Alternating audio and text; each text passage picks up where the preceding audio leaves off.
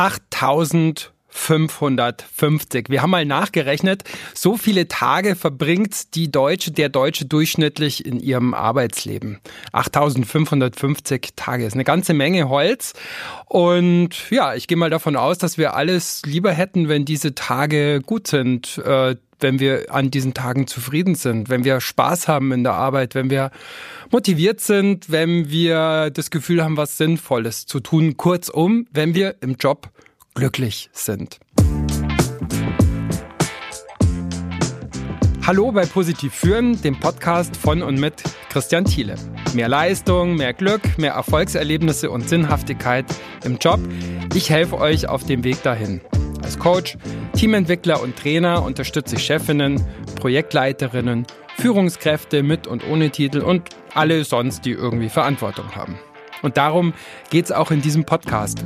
Konkrete Fragen aus dem echten Arbeitsleben. Wissenschaftliche Erkenntnisse aus der positiven Leadership und ganz handfeste Tipps und Ideen. Für euch selbst, für eure Mitarbeiter und für eure Organisation. Einmal im Monat, immer am 13. Was bedeutet mehr Glück, mehr Zufriedenheit im Job, in der Arbeit und was nicht?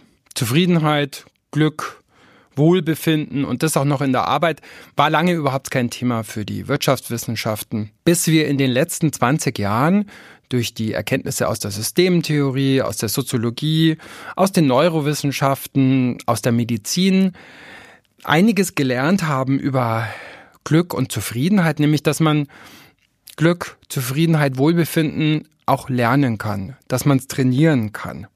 Nicht für jeden sofort und nicht für jeden gleich stark, hängt auch mit unserer genetischen Grundausstattung zusammen. Aber wir können uns in mehr Glück hineinhandeln. Wir können uns mehr Glück verschaffen durch bestimmte Rituale, Handlungsweisen, aber auch durch bestimmte Denk- und Sichtweisen, die wir uns aneignen und einüben.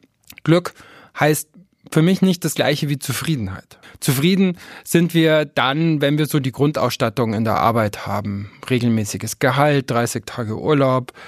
Studien besagen, dass so rund 80 Prozent der Menschen zufrieden sind mit ihrem Job. Aber ich glaube, das ist mehr so eine resignative Zufriedenheit, so wie man mit dem Wetter in Hamburg halt auch zufrieden ist, weil man es eh nicht ändern kann.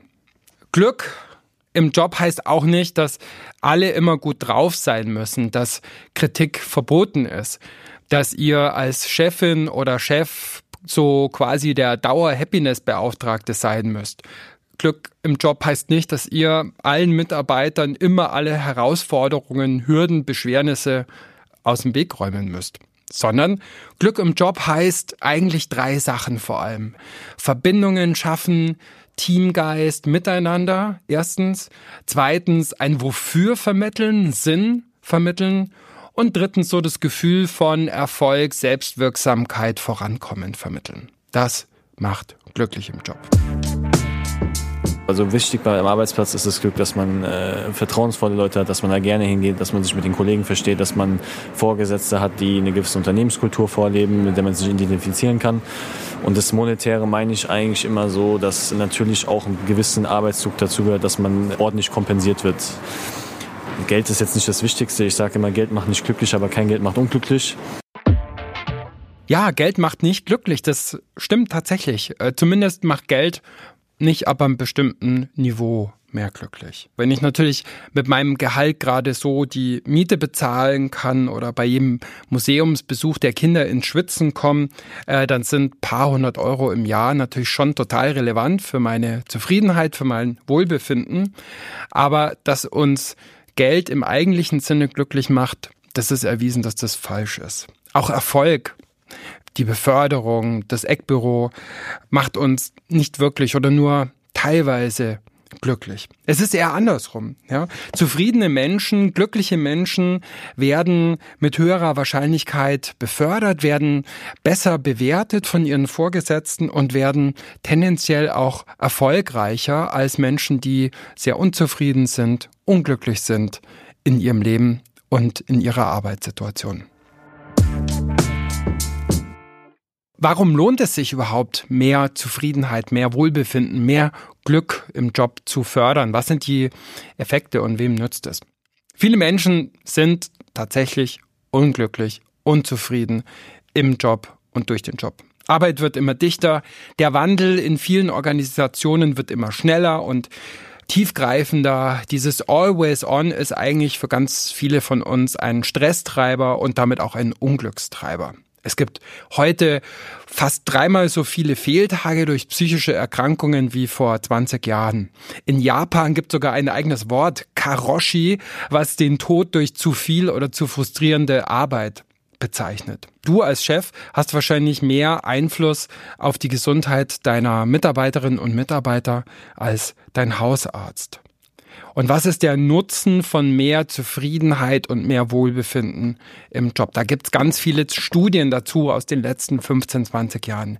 Natürlich steigt die Laune im Team unter den Mitarbeitern. Konflikte werden ja entweder weniger wahrscheinlich oder schneller und konstruktiver ausgetragen. Menschen werden leistungsfähiger, wenn sie zufrieden sind. Menschen werden kreativer, innovativer, Glück auch als Innovationstreiber. Und Mitarbeiterinnen und Mitarbeiter sind loyaler, bleiben länger in ihrem Unternehmen, kündigen seltener später, was natürlich in Zeiten von Arbeitskräftemangel, Fachkräftemangel total relevant ist. In einer österreichischen Supermarktkette, wo sehr stark nach Prinzipien von positiver Psychologie und positiver Leadership geführt, gearbeitet und organisiert wird, hat man Untersuchungen gemacht und festgestellt, die Krankheitsquoten sind niedriger, die Umsätze sind höher und sogar die Qualität des Tiefkühlfisches ist höher in Filialen, wo viel Wert gelegt wird auf Zufriedenheit, Glück, Sinnorientierung der Mitarbeiter und der Führungskräfte. Und wie geht es jetzt ganz konkret? Mehr Glück in der Arbeit, mehr Zufriedenheit schaffen. Es gibt einen Namen, der in diesem Podcast immer wieder eine Rolle spielen wird. Martin Seligman, Psychologe aus den USA, der Anfang der Nullerjahre das sogenannte PERMA-Modell entwickelt hat. Das ist die meist beforschte Theorie von Glück, von Zufriedenheit, von Wohlbefinden und es hat fünf Säulen. Positive Emotionen, Engagement und Stärkenfokus, Miteinander, Sinn erleben und Erfolgsfokus. Es sind fünf unterschiedliche Säulen, fünf unterschiedliche Wege zum Glück im Job, für mich selbst, für meine Mitarbeiter und für meine Organisation.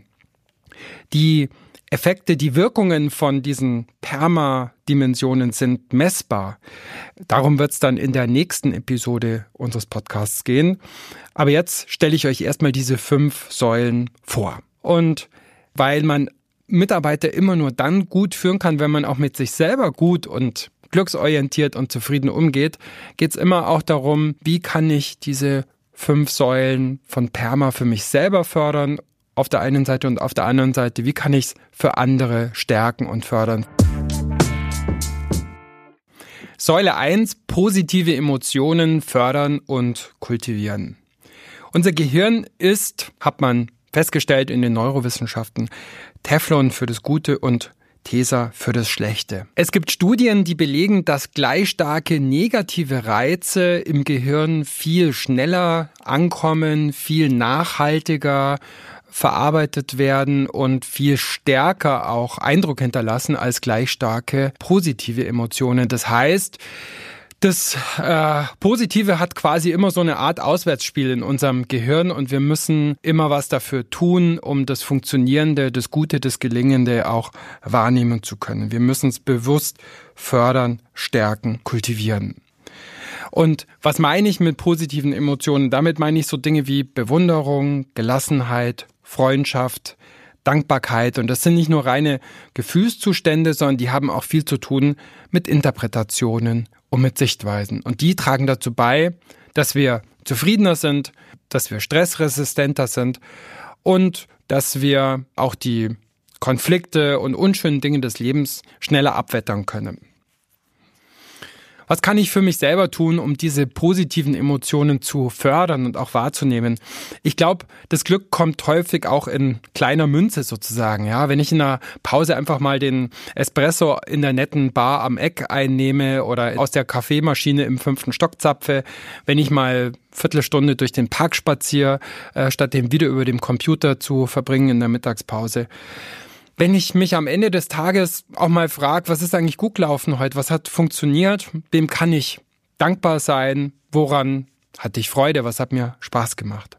Wir haben uns umgehört und ein paar Leute befragt, ähm, wie sorgt eure Chefin, euer Chef ganz konkret für mehr positive Emotionen, für gute Stimmung im Job? Ja, wir gehen öfters gemeinsam zum Essen. Wir sind eingeladen vom Chef. Und zwar, wenn jemand Geburtstag hat oder zur Weihnachtsfeier. Und es gibt Kaffee, es gibt Früchte. Zum Beispiel Dienstplan schreiben, da macht er alles möglich. Also wenn du frei brauchst, kriegst du auch frei oder Urlaub. Auch wenn schon keine Ahnung, wie viele im Urlaub sind oder sowas. Der schaut immer, dass man seine Freizeit hat. Ja, es sind manchmal die kleinen Dinge, die schon echt dafür sorgen können, dass gute Stimmung herrscht. Team-Events, Essen gehen miteinander, Obst parat stellen, guten Kaffee, Freiraum in der Urlaubsplanung, der legendäre Kickertisch. All das sind Investitionen in positive Empfindungen, in positive Emotionen. Und grundsätzlich, dass ich natürlich als Chefin, als Chef den Fokus auch auf die Erfolge und Fortschritte lege und, und nicht immer bloß auf die Probleme, auf die noch nicht erreichten Ziele lege. Säule 2, Engagement und Stärkenfokus. Es gibt eine Studie aus 2018 der amerikanischen Forschungseinrichtung Gallup und äh, die haben festgestellt, dass in Deutschland gerade mal 15 Prozent der Beschäftigten richtig engagiert sind. 71 Prozent sind demnach gering engagiert und 14 Prozent sind eigentlich ohne jedes Engagement, ohne jede emotionale Bindung an ihren Job. Ich weiß nicht, ob ihr schon mal von Mihaly Csikszentmihalyi gehört habt. Komplizierter Name, Ungar. Der hat dieses Buch Flow äh, geschrieben, dieses Flow-Konzept entwickelt, ein sehr enger Kollege von Martin Seligman.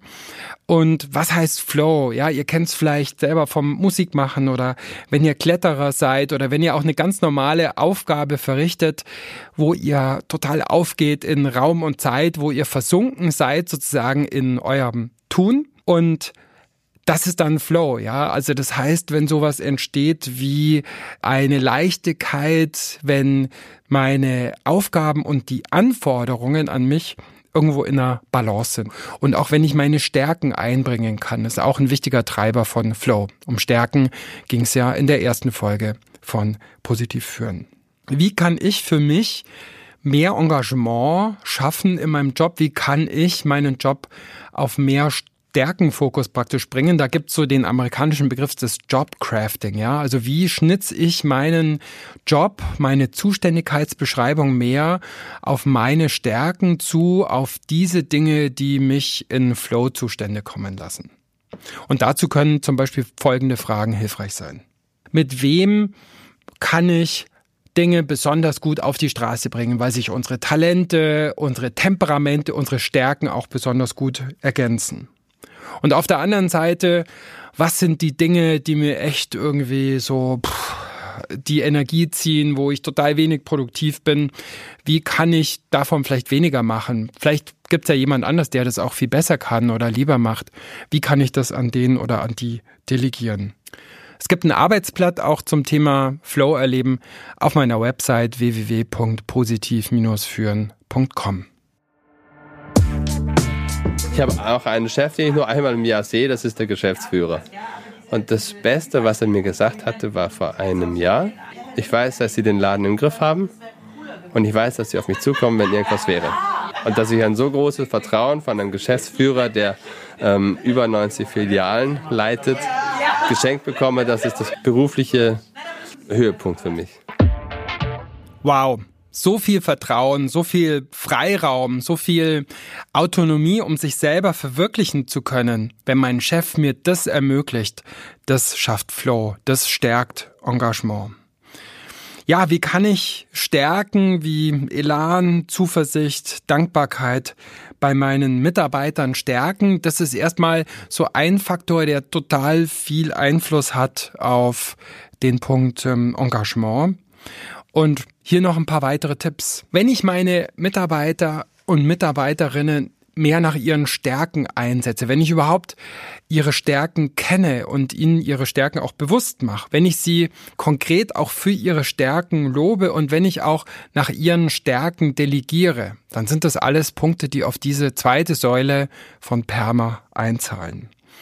Vielleicht mache ich sogar auch mal einen Workshop zum Thema Stärken beim Betriebsausflug, bei der Weihnachtsfeier oder sorg in irgendeiner Form für einen Impuls dass Flow entstehen kann, das hat natürlich auch total viel mit äh, guten Arbeitsmaterialien, mit den Ressourcen zu tun und mit den Kompetenzen, um die Arbeitsmaterialien auch einzusetzen. Also es reicht nicht, äh, den Leuten einfach irgendwie eine Top-Software hinzustellen, sondern sie sollten schon auch die Möglichkeit haben, diese wirklich zu bedienen. Und im Zweifelsfall braucht es dafür, was weiß ich, Schulungen oder Mentorings, Always On bringt eigentlich gar nichts. Also das heißt, wenn wir Fokuszeiten ermöglichen, es gibt äh, Unternehmen, in denen werden äh, an mehreren Tagen in der Woche die E-Mail-Server einfach abgestellt, damit die Mitarbeiterinnen und Mitarbeiter auch so Powerzeiten haben, in denen sie produktiv sind, ja, wo, wo sie sich wirklich auf Monotasking sozusagen konzentrieren können.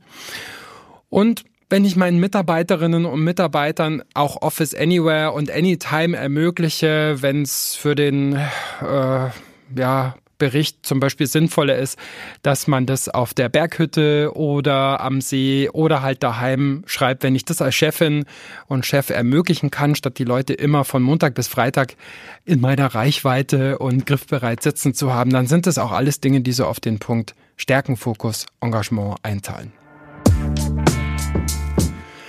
Permamodell Säule 3. Wir haben über positive Emotionen gesprochen, wir haben über Engagement gesprochen und jetzt Punkt 3, Relationships auf Deutsch Verbindungen miteinander stärken.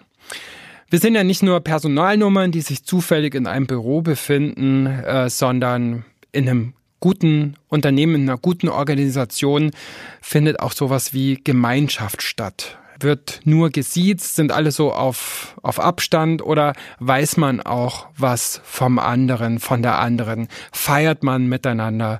Teilt man Leid und Freud miteinander? Das sind alles so Punkte, die dazu beitragen, dass Gemeinschaft entstehen kann, dass miteinander gefördert wird.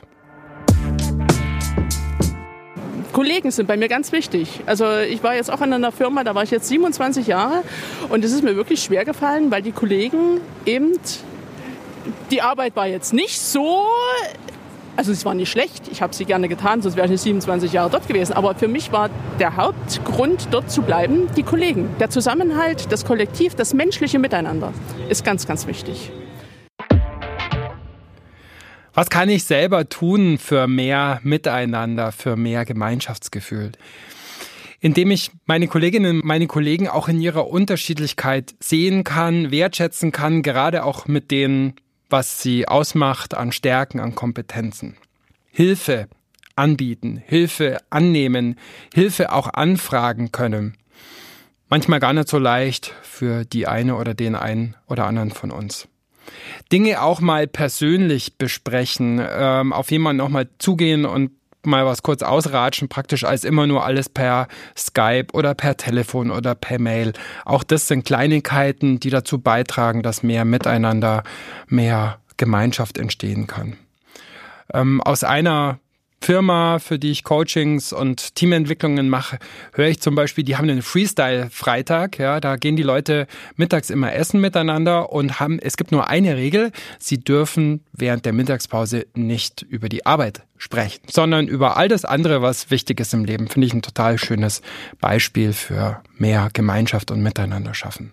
Was kann ich als Chefin, als Chef tun für mehr Miteinander, um diese Permasäule zu stärken?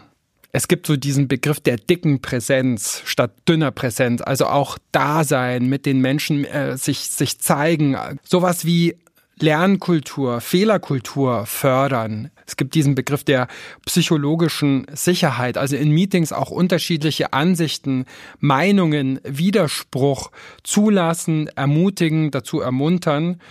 Ja, vielleicht stelle ich auch ein Teambudget zur Verfügung für bestimmte gemeinsame Aktivitäten, wo ich meine Mitarbeiterinnen und Mitarbeiter selber entscheiden lasse, wofür sie es, wann sie es verballern und ausgeben.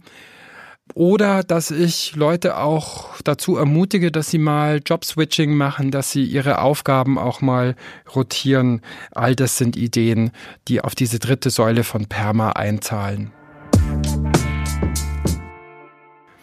Gibt eine schöne Geschichte von John F. Kennedy. Keine Ahnung, ob sie stimmt, aber ähm, ich erzähle sie trotzdem gern und sie macht äh, auch ein Argument für den nächsten Punkt und für die nächste Säule von Perma.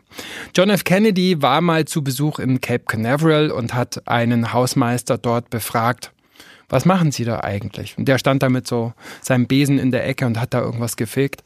Und er sagt zu John F. Kennedy, Mr. President, ich trage dazu bei, einen Menschen auf den Mond zu bringen. Ja, und dieser Hausmeister, der hat verstanden, vielleicht war es auch sein Chef, der verstanden hat, ihm das zu vermitteln, das große Ganze, Sinn empfinden, know why. Und das ist die vierte Säule des Permakonzepts. Nochmal kurzer Rückblick. P wie positive Emotionen fördern. E wie Engagement und Stärkenfokus. Relationships, Verbindungen miteinander. Und jetzt kommt eben Säule 4. Meaning, Sinn empfinden. Purpose wird heute auch so von vielen Unternehmen äh, benutzt als so ein Modebegriff. Und es gibt dazu einen schönen Begriff von Viktor Frankl. Das ist ein von mir sehr verehrter Bergsteiger, Psychologe. Er hat mehrere KZs überlebt und er hat einmal den Satz geprägt, wer ein Warum zu leben hat, erträgt jedes Wie.